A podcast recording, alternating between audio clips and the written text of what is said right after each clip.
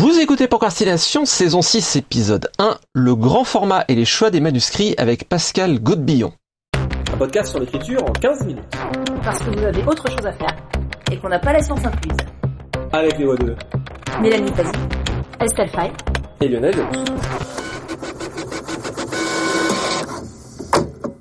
Et la voix de Pascal Godbillon qu'on est vraiment très très honoré et heureux heureuse de recevoir aujourd'hui. Bonjour Pascal. Bonjour Lionel, bonjour Mélanie, bonjour Estelle, merci de m'accueillir surtout.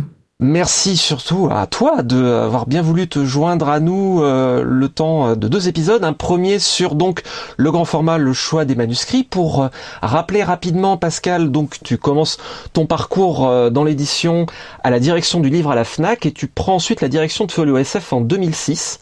Folio SF qui est une des plus belles collections patrimoniales que l'on a en imaginaire en France, mais également qui publie grand nombre d'auteurs actuels parmi les immenses noms que l'on peut situer dans le patrimoine Marie Shelley, bien sûr, H.G. Wells, Isaac Asimov, Ray Bradbury, Roger Zelazny, mon chouchou personnel, Douglas Adams, Robert Silverberg, Barjavel, Card, Christopher Priest, Robert Charles Wilson, Hélène Kushner, en plus proche de nous, et dans le monde francophone, Alain Damasio, Laurent Jeunefort, Pierre Pevel, Thomas Day, Laurence Suner, Jean-Philippe Javorski, Fabien Sirutif, Fabrice Collin, Sabrina Calvo, et euh, tout récemment, la gagnante du concours des 20 ans, puisque la collection a, eu récemment 20 ans, Chris Vuklisevich. Et euh, pour pleine transparence, citons également que Pascal est notre éditeur à tous les trois, puisque euh, Folio SF nous fait l'honneur et le plaisir de nous publié également. Tu diriges également euh, la collection de Noël Lune d'encre en grand format depuis 2017. Euh, la collection également la compte des noms immenses comme Robert Holstock, Michael Moorcock, Ted Chiang, Tim Powers, Vandana Singh, Ian MacDonald, John Barley, Joe Walton, mais également on retrouve également du patrimoine puisque euh, Ballard, Arkady et Boris Strugatsky, Ray Bradbury avec une belle réédition des Chroniques martiennes se trouvent au catalogue et parmi les francophones on peut citer par exemple Laurent Klotzer, Catherine Dufour, Laurent Jeunefort, Romain Lucaso.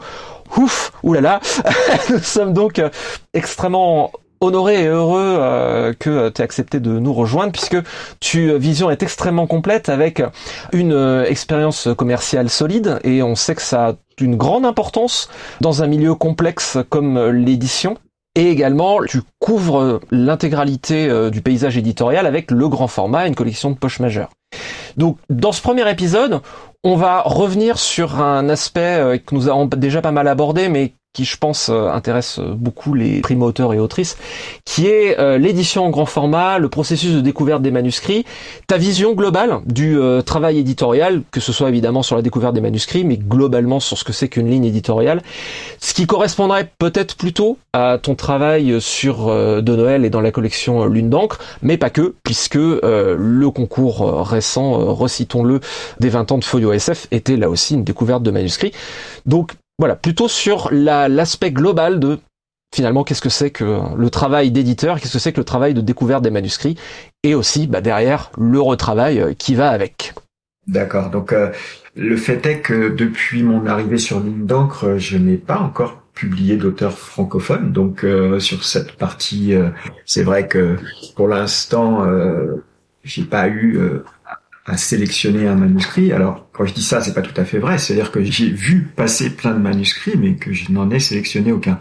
Après, il faut remettre les choses dans leur contexte. Il y a eu beaucoup de titres qui ont été reportés en 2020, sur 2021, etc. Un resserrage complet euh, du nombre de titres, euh, puisqu'on a quasiment presque divisé par deux. Faut pas tout à fait, mais donc euh, sur cet aspect sélection, j'ai envie de dire que la porte était déjà étroite lorsque Lundang publiait 8 titres, 9 titres par an, et maintenant où on est à 5-6, bah, il est bien évident que ça devient de plus en plus compliqué. Cela étant, euh, je, cherche bien entendu, euh, et ce serait un grand plaisir pour moi de publier des auteurs français ou francophones, suisses, belges, canadiens. Afrique francophone, ça, ce serait génial même. Et donc, bah, la soumission se fait via euh, les, conditions du site. Généralement, c'est ce que je conseillerais en premier euh, aux auteurs, c'est d'aller regarder les sites des différents éditeurs. Et donc, sur sur De Noël, il y a une page euh, contact manuscrit qui explique comment faire. Et c'est vrai que c'est vraiment la procédure à respecter parce que sinon, c'est de prendre le risque que votre manuscrit soit même pas lu voilà, un auteur comprenait pas euh, qu'on ait pu perdre son manuscrit par papier alors qu'on dit qu'on n'en reçoit pas. Ben oui, mais euh, on n'est pas dimensionné pour euh, recevoir les manuscrits papier, sans compter que c'est un choix aussi écologique, c'est un vaste mot, mais c'est vrai que pour voir les piles de manuscrits en attente de lecture ou en attente de renvoi aux auteurs, enfin en tout cas qui viennent les récupérer chez Gallimard, c'est himalayesque. Donc, bien suivre effectivement les, les, consignes données par les différents éditeurs auxquels vous les adressez. Donc, chez De Noël, il y a une, il y a une adresse mail sur laquelle envoyer vos manuscrits. Si vous souhaitez que ce soit pour l'une d'encre, vous le précisez euh, dans, dans l'objet du mail, dans le corps du, du mail. Et voilà. Après, sur les titres ou sur ce que tu appelles la ligne éditoriale, c'est plus complexe parce que, bon, évidemment, Lune d'encre est une collection de ce qu'on appelle imaginaire, donc science-fiction, fantasy, fantastique, euh, plutôt. Plutôt d'ailleurs historiquement euh, science-fiction que fantasy, même si euh, on a eu, bah, je parlais de Laurent Klotzer, voilà, Le Royaume blessé, même s'il y a eu Kane de Wagner, etc., etc., Gene Wolfe, bon bref, Paul Stock, mais une fantasy du coup très littéraire. J'ai fait des tentatives dès le départ pour euh, justement essayer de casser cette image euh, un peu littéraire ou élitiste. Enfin, je sais pas quel est le mot, parce que pour moi, élitiste, ça veut rien dire, et littéraire, ça veut rien dire non plus, mais ou ça veut tout dire. Mais euh, voilà, en, essayant de publier des romans peut-être un peu moins attendus dans la collection. Alors ça, ça fonctionne, ça fonctionne pas. On se recentre, voilà. On essaye des choses diverses et variées. En tout état de cause, euh, moi, la seule chose que j'attends, c'est d'être euh, étonné, d'être embarqué, d'être pris par un texte. Et ça, il est évident que, euh, voilà, avec cinq six titres par an, quand on publie par ailleurs les auteurs que tu as cités, évidemment que la marche, elle est très haute. Mais ça ne veut pas dire qu'il faut qu'il faut pas le faire. Et ça, ça a été intéressant justement. Tu parlais du concours des 20 ans de Folio SF. Je pense qu'il y a plein de gens, voilà, des gens que j'ai contactés parce que leur manuscrit manquait un petit quelque chose ou voilà. Mais mais mais dire, bah ça faisait des années que je voulais écrire et là, euh, bah là, je me suis lancé. Je me suis dit, allez, on y va. Et on avait déjà eu ce phénomène il y a, il y a six ans maintenant, euh, pour les 15 ans de la collection, où on avait fait un concours de fanfiction autour de la Horde du Contrevent. Et là, en fait, bah évidemment, quand tu veux te mesurer à la Horde du Contrevent, euh, forcément, euh, ça hausse tout de suite le niveau. Et ben ouais, bah les gens qui ont osé, et, et, et, nous au départ, on pensait vraiment avoir deux, trois textes qui sortent du lot, et puis le reste, on lit trois lignes et on oublie. Et ben en fait, il a fallu vraiment, se, enfin voilà, se plonger dans tous les textes et être vraiment euh, parce que parce que les gens ils s'étaient sortis leur trip sur ce concours. Donc c'est voilà, il faut pas hésiter, faut faut oser. Après, effectivement, euh, c'est vrai que moi, mon historiquement, euh, la fantasy n'est pas n'est pas quelque chose que je connais bien. donc c'est vrai qu'une fantasy classique devra peut-être avoir un petit quelque chose en plus pour me plaire. Pour autant, si demain on m'envoie un manuscrit de, de fantasy hyper classique, une quête, je sais pas quoi, mais avec voilà euh, un monde, un univers, une écriture. Bah, si je me fais embarquer, il n'y a pas de raison quoi. Il y a aucune raison. Donc moi j'ai envie de dire, il faut pas hésiter. Tu parlais de Romain Lucaso, voilà, il a fini son texte et en fait il m'expliquait, il est il est pas sorti de chez lui pendant 15 jours parce que sortir de chez lui ça voulait dire poster le manuscrit quoi. Et puis finalement il l'a fait. Et bon après voilà, on connaît l'histoire euh, de son succès, mais donc le premier pas, c'est effectivement un oser, mais pas oser n'importe comment, c'est-à-dire quand même regarder ce que publie l'éditeur, une d'encre, les autres, et puis surtout respecter la procédure, ouais, parce que ça c'est le premier, la première chose. Envoyer un manuscrit à, certains éditeurs euh, qui ne reçoivent des manuscrits qu'un mois par an, euh, pour ne pas le nommer la talente, bah ça sert à rien. votre manuscrit, c'est comme si vous le mettiez directement à la poubelle presque, donc c'est dommage. Alors en fait, on a un peu dérivé de, l'aspect de Noël pur, euh, puisqu'on on a rebondi euh, sur le concours folio, mais c'est très bien. Euh, ce que montre bah, ce qui s'est passé quand même avec le concours folio, c'est qu'effectivement, faut pas que les autrices aient peur d'envoyer. Elles ah, peuvent largement avoir des manuscrits qui se retrouvent euh, ah, bah, donc ah, euh, sinon très très avancés dans la sélection puisque là c'était les finalistes. Parce, parce qu'à aucun moment ça intervient dans le dans le mode de sélection et, et la sélection elle se faisait uniquement sur le texte. Enfin c'est le principe d'un concours à mon sens. Enfin je disais tout à l'heure euh, belge, canadien, africain, mais voilà homme femme c'est pas un critère. Tu... Et c'est intéressant. Les agents nous envoient des choses ou les éditeurs étrangers etc. Mais c'est pareil pour les livres que je lis d'ailleurs euh, je lis pas les quatrièmes de couverture, mais je lis pas tous les blurbs qui nous envoient. Euh, et donc du coup, je lis pas euh, machin et professeur de taekwondo à Honolulu, il ou elle est mariée avec machin ou tout ça. Je le lis pas. Et donc du coup, quand j'attaque le texte, je sais pas à qui j'ai affaire forcément. Et les exemples typiques, c'est Yunali qui pour le coup en plus, euh, voilà, est non binaire, ou même euh, Annalie Newitz, ou enfin voilà, c'est des gens pour moi.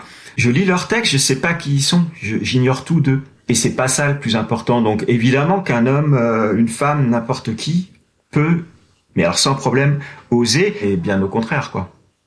Voilà, c'était juste pour dire, justement, j'avais trouvé que c'était un signal super encourageant et qui montre, comme tu dis, que euh, pour l'ordre du contrevent, pour euh, le, concours Folio SF, il y a des gens qui ont osé envoyer des romans et qu'il faut vraiment oser envoyer des romans, effectivement, euh, voilà, et pas se laisser arrêter si on a plutôt un feeling avec la ligne éditoriale, quoi. Bien sûr, et le gagnant, le gagnant du concours Damasio, c'était une femme également.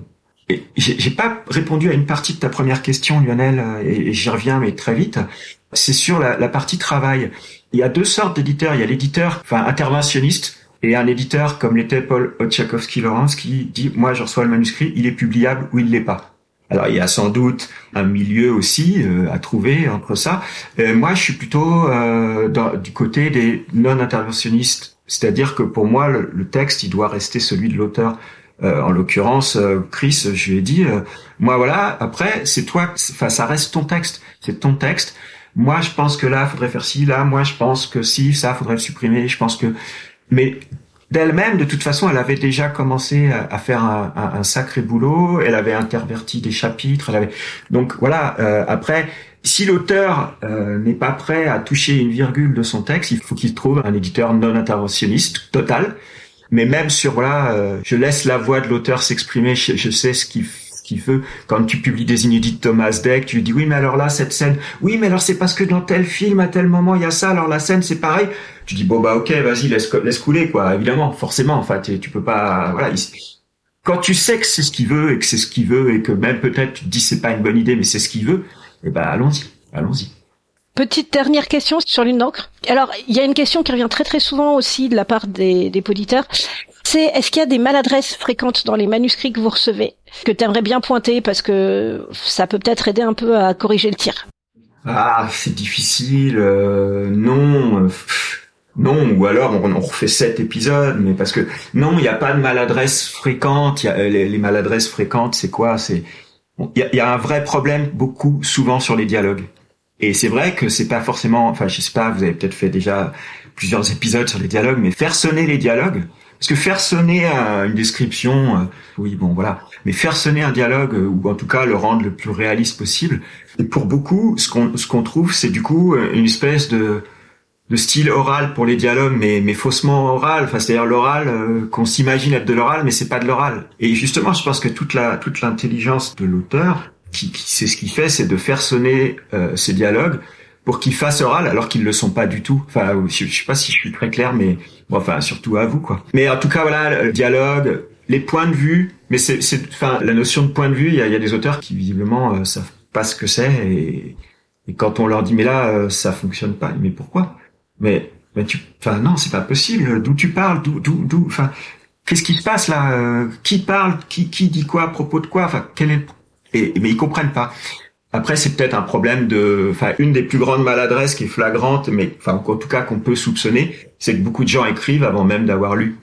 Et en fait, il y a beaucoup de gens qui veulent faire comme Harry Potter, mais ils ont peut-être, ben voilà, ils ont même pas lu Harry Potter en réalité. Enfin, c'est sans sans jugement de valeur. Hein, ce que mais ce que je veux dire, c'est que je pense que l'écriture, ça ça prend euh, sans doute euh, aussi dans des ateliers, etc. Mais ça s'apprend aussi en lisant et surtout en comprenant ce qu'on lit, en analysant ce qu'on lit, en, en, comprenant. Enfin voilà, je pense que quelqu'un est capable de faire fonctionner un moteur de voiture en le démontant. Voilà, je pense que dis pas que n'importe qui est capable d'écrire un, un, roman en, en, démontant les romans de, qui existent, mais en tout cas c'est déjà une première base. Alors attention, démonter, on se comprend, mais voilà.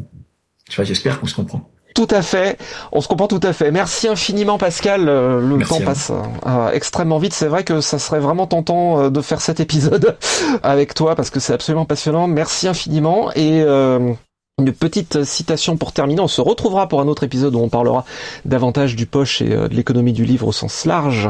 une petite citation pour terminer, une petite citation de Pierre Macorlan. Un écrivain, lui, devrait se faire incinérer. On mélangerait ses cendres à la pâte à papier utilisée pour une belle édition posthume. C'était Procrastination, merci de nous avoir suivis, encore merci à Pascal Godbillon. Maintenant, assez procrastiné, allez écrire